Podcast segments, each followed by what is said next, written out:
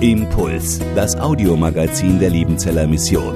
Predigten, Veranstaltungen und Specials weltweit am Leben dran. Impuls zum Nach- und Weiterdenken.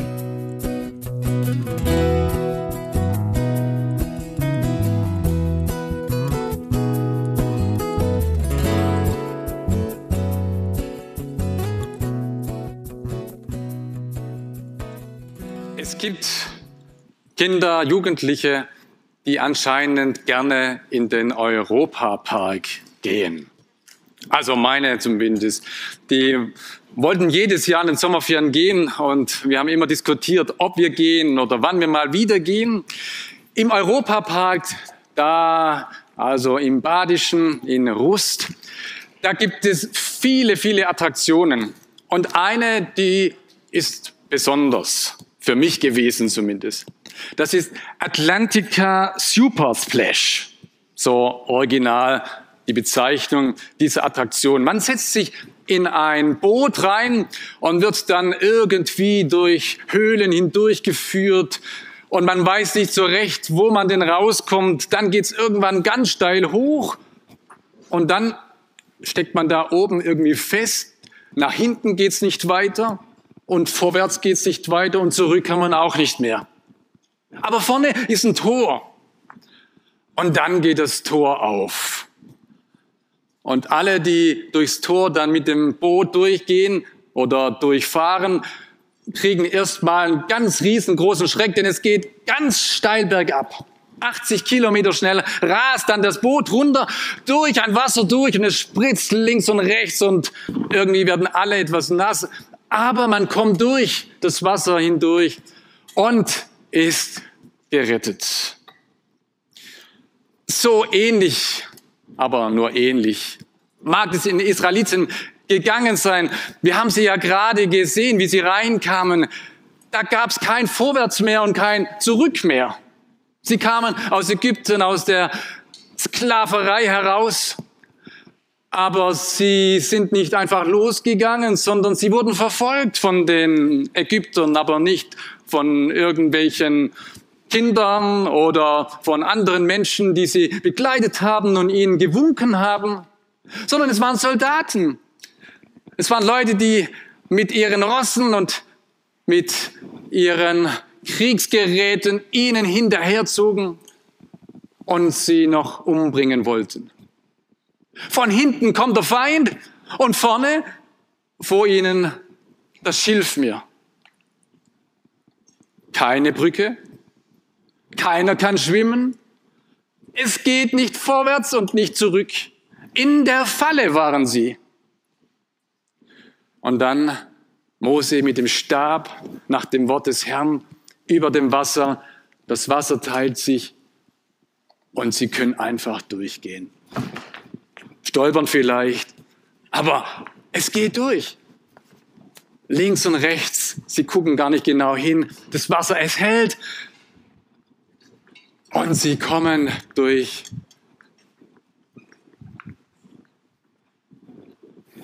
Und können nur noch eins tun, ihrem Gott Danke sagen. Du hast uns gerettet. Du bist der, der eine Tür findet, wo wir keinen Zugang, Ausgang, Durchgang vermuten. Was für ein großartiges Geschenk. Ich bin gestern wieder daran erinnert worden. Ich habe einen lieben Menschen getroffen, der mich an einen erinnert hat, der für mich gebetet hat, als ich als Kind mit neun, zehn Jahren richtig Angst vor dem Tod hatte. Irgendwie, wenn ich jetzt sterben würde, was passiert dann mit mir? Und dann hat einer für mich gebetet. Und ich weiß noch, dass das für mich ein ganz wichtiges Gebet war. Oder will ich sagen, dass da Jesus zu mir gekommen ist, mich getröstet hat und mir deutlich gezeigt hat, du, ich bin doch da. Und du darfst mich einladen, bei dir zu sein und in dir zu leben. Und wenn ich in dir lebe und dein Herr bin, dann ist das Leben da und dann musst du keine Angst mehr haben vor dem Tod, dann bist du gerettet. Was für eine wunderbare Erfahrung, wenn wir das sagen können. Wir sind gerettet. Wir sind durchgekommen weil uns Gott einen Weg gemacht hat. Und dann ist alles gut. Vielleicht ein Tag, aber morgen und übermorgen, wir sehen jetzt gleich, wie es weitergeht mit den Israeliten. Na dann, wie wäre es, wenn wir mal wieder weiterziehen?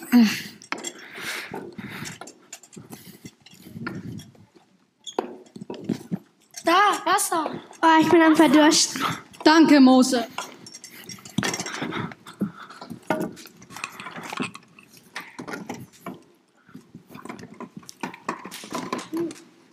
Was ist das denn? Was ist das? Mose.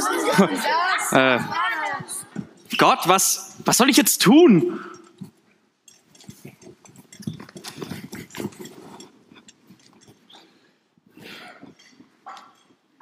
Ihr habt es super gespielt und etwa ein Prozent von der Wut und von dem Frust der Israeliten dargestellt. Ein Prozent. Und jetzt hört die 99 Prozent, die noch dazukommen. Da heißt es im 2. Mose 15, Mose ließ die Israeliten vom Schilfmeer aufbrechen. Sie zogen hinaus in die Wüste Schur. Schon drei Tage waren sie in der Wüste unterwegs und fanden kein Wasser. Dann kamen sie nach Mara, wo es Wasser gab. Doch sie konnten es nicht trinken, weil es bitter war. Deshalb nannte man den Ort Mara, das heißt Bitterbrunnen. Das Volk rebellierte gegen Mose und sagte, was sollen wir jetzt trinken? Da schrie Mose zum Herrn. Du Kamel, manchmal rutscht uns ja sowas raus, dass wir andere mit irgendwelchen Tieren vergleichen, was man ja nicht tun sollte. Aber wenn einer zu einem sagt, du Kamel, dann will er ausdrücken, dass er sich irgendwie blöd angestellt hat. Als ob ein Kamel dumm wäre. Nein, eigentlich müssten wir doch Kamele sein, oder? Das Kamel passt nämlich wunderbar zur Wüste. Und Wüste ist auf der Erde nicht eine Sonderlandschaft, sondern viele Flecken dieser Erde sind Wüstenfelder. Und auch wir Menschen haben Wüsten in unserem Leben. Kamel müsste man sein. Ein Kamel kann seine Körpertemperatur angleichen. Wenn es zu heiß wird, geht's hoch auf 41 Grad. Da sind wir schon am Abnippeln. Wenn es kalt wird nachts, kann das Kamel seine Körpertemperatur auf 34 Grad sozusagen senken. Da sind wir auch schon nicht mehr da. Das Kamel kann's. Wenn ein Sandsturm kommt, kein Problem fürs Kamel. Das Kamel hat so lange Augenwimpern, dass der Sandsturm irgendwie abgehalten wird. Wir müssen uns die Augen reiben, wenn irgendwie ein bisschen Bewegung in der Luft ist. Und mit dem Wasser hat das Kamel überhaupt kein Problem. Das kann sich mal schön vollsaugen, 200 Liter in wenige Minuten einschlürfen und dann fröhlich drei Wochen durch die Wüste traben, als ob nichts gewesen wäre, nur dass das Körpergewicht eben 20 Prozent weniger wird. Aber ist ja nicht schlimm, dann ist es noch umso einfacher, weiter zu gehen. Wenn wir einen halben Tag nichts zu trinken haben, dann haben wir Durst und merken, wir brauchen jetzt Wasser. Wenn wir einen Tag zwölf Stunden nichts zu trinken haben, dann kriegen wir Kopfweh. Wir fühlen uns irgendwie etwas unwohl. Und wenn wir 24 Stunden nichts zu trinken haben, dann fangen wir an, nur noch an Wasser zu denken. Ich brauche jetzt Wasser. Und wenn wir zwei Tage nichts zu trinken haben, dann kriegen wir Atemnot und wir haben Probleme, manchmal die Worte zu formulieren. Und im Stehen und im Gehen kann sein, dass wir einknacksen und wenn wir drei Tage nichts trinken, dann sind wir im Delirium. Eben wie 40 Grad Fieber. Hat es schon mal jemand erlebt? Dann ist man nicht mehr wirklich da. Man fantasiert. Man fängt an zu schreien. Der Kreislauf kollabiert. Es ist furchtbar. Sie waren alle im Delirium. Nicht mehr, hallo, wir brauchen Wasser, sondern sie waren kurz vor dem Ende angekommen. Und das schon nach drei Tagen, nach einer großen Gotteserfahrung.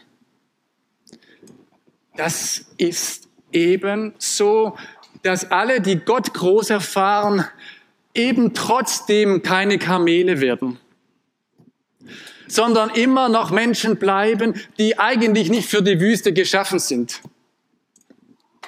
Da ist man im Kindergarten und auf einmal sind die zwei besten Freunde gar nicht mehr auf meiner Seite, sondern die spielen ohne mich.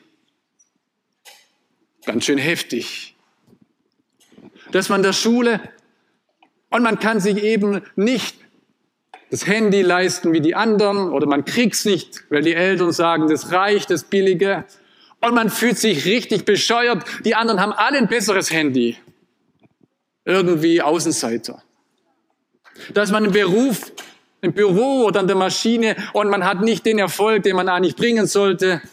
Und irgendwann fühlt man sich richtig bescheiden und hat keine Lust mehr zu arbeiten. Oder man ist älter oder jünger. Man kommt in eine Krankheit hinein.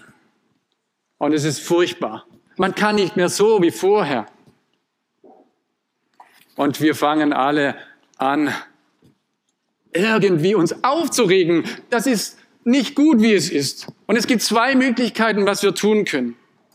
Wir können entweder meckern und meutern, wir können über Moses schimpfen und über die Umstände und über diese Welt und über alle anderen. Oder wir machen das, was Mose übrig bleibt, muss man fast sagen. Da schrie Mose zum Herrn. Und dann ist da kein Punkt, sondern es geht weiter. Und der Herr zeigte ihm ein Stück Holz. Mose warf es ins Wasser und dann konnten die Israeliten es trinken. Da ist auf einmal ein Holz und dieses Bitterwasser, dieses ungenießbare Wasser wird auf einmal ein Wasser, das trinkbar wird. Für mich ist dieses Holz hier vorne auf dem Altar steht es. Da gibt es sicherlich vieles, was wir tun können, wenn wir in der Wüste nicht mehr weiterkommen. Aber so vieles ist Bitterwasser, was uns nicht weiterführt. Aber da ist dieses Holz, an dem Jesus Christus sein Leben gelassen hat. Und dieses Holz dieser Tod von Jesus, das ist das Lebenswasser, was uns geschenkt wird. Dem Menschen, der krank ist, dem mag vielleicht Medizin helfen oder auch nicht. Aber er hört dieses lebendige Wasser. Jesus Christus ist dein Leben. Und wenn du sterben wirst, dann bist du nicht am Ende, sondern dann bist du am Ziel. Es ist dieses Lebenswasser, was den, der in der Arbeit keinen Erfolg hat, über Wasser hält. Denn der lebendige Gott schaut nicht nach deinem Erfolg, sondern er sieht dich als Mensch mit den Gaben und Grenzen, die er dir gegeben hat. Und das, was er bei dir sucht, ist, dass du ihm nachfolgst und nicht erfolgreich bist. Dass du einfach mit ihm gehst und ihm deine Sorgen und deine Grenzen sagst. Und er dich vielleicht einen neuen Weg führt, den du noch gar nicht siehst, wenn du loslässt. Oder ihr Schüler, die ihr vielleicht out seid oder nicht up to date, weil ihr die falsche Kleidung habt oder das falsche Handy.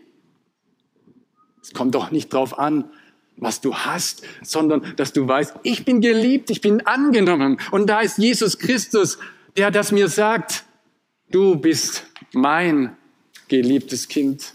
Und das darfst du glauben und vertrauen. Und im Kindergarten, wenn keiner dein Freund sein will, dann hör das. Jesus ist dein bester Freund. Und er bleibt dein Freund.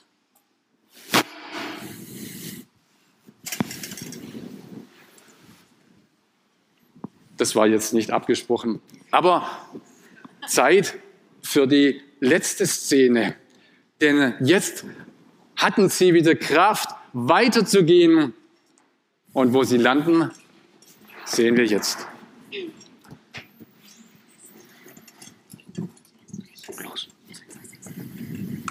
Da, Wasser. Eine Oase.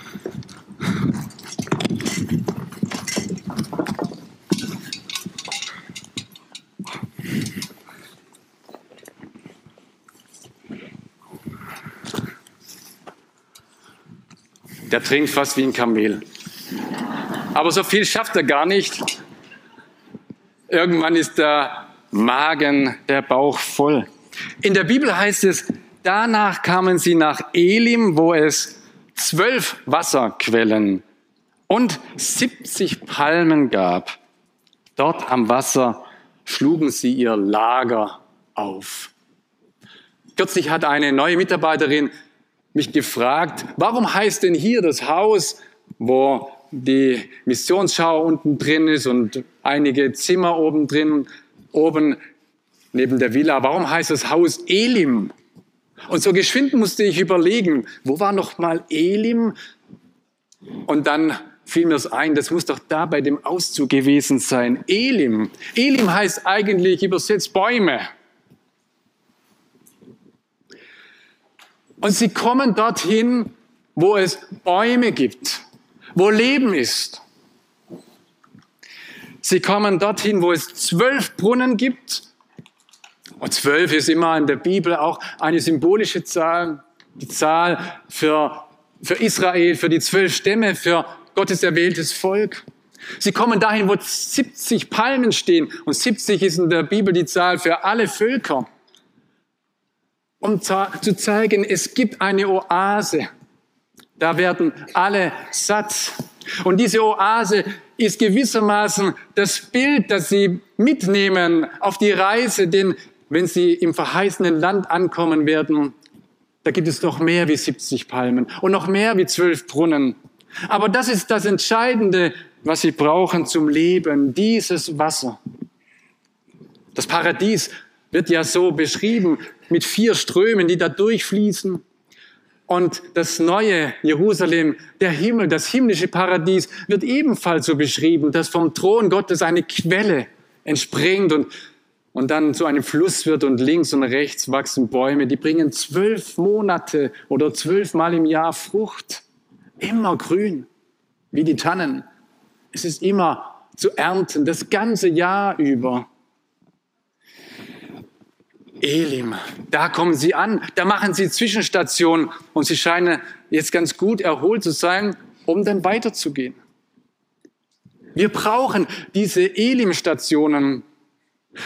Und für mich ist jeder Gottesdienst oder wo wir zusammenkommen in der Gemeinschaft ein Elim-Erlebnis, wo wir uns gegenseitig stützen, wo wir uns gegenseitig das Wasser reichen wo wir uns beschenken lassen und wissen, ja, unser Gott hat uns nicht vergessen.